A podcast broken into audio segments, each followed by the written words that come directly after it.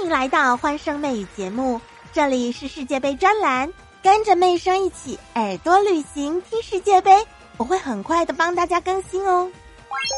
这一条音频如果妹声昨天晚上早点录的话，标题就变成妹声预测法国二比一力克英格兰。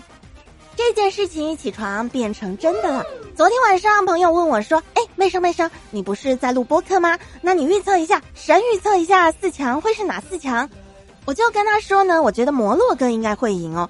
他说：“不是吧，摩洛哥赢葡萄牙？”我说：“对呀，今年的摩洛哥不一般哦，摩洛哥的足球很纯粹。”他说：“那法国跟英格兰呢？这两队你可难预测了吧？赔率上可是差不多的。”我知道呀，赔率差不多才叫神预测啊！如果说实力悬殊很大，那还需要预测吗？所以昨天晚上我就跟他说，我预测法国队会出现。好，那我们赶紧来看看昨天晚上在足球场上都发生了些什么事。大家都知道嘛，法国队的姆巴佩在上一场进了两球，诶，一个人进两球那是可出风头的事情哦，炙手可热，尤其是他的速度。还能够时空穿越，把球传给三秒后的自己，再纵身飞接，这样的一个球员确实让对手有很大的威胁。英格兰队也不遑多让，他们把凯尔沃克派上场，希望他能够有更多的时间熟悉这个脚感哦，场上的感觉来恢复之前的最佳状态。沃克在赛前也说：“我有办法防住姆巴佩哦。”但是其实防住姆巴佩不是你沃克一个人的问题，是全队的问题。是一个战术搭建，大家有想过吗？同时呢，法国队反观法国队的进攻，也不只是姆巴佩一个人。足球是十一个人的游戏，它不是看一个人出赛的。所以其实格列兹曼才是法国队的进攻核心，他是场上的进球大脑。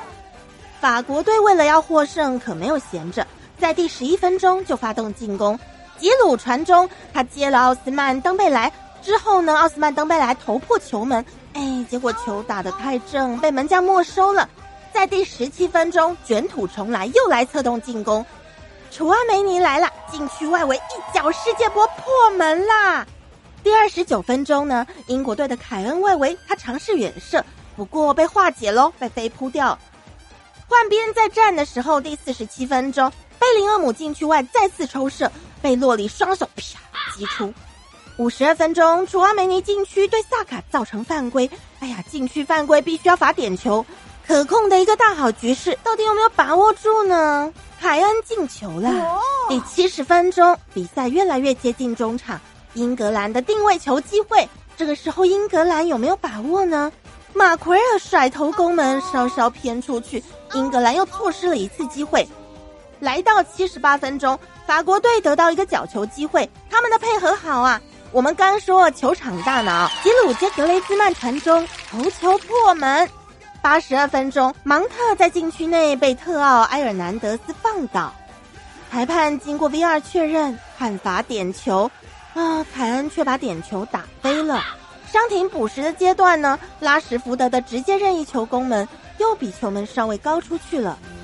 最后，英格兰队就在这很多个机会错失的状况之下，一比二败给了法国。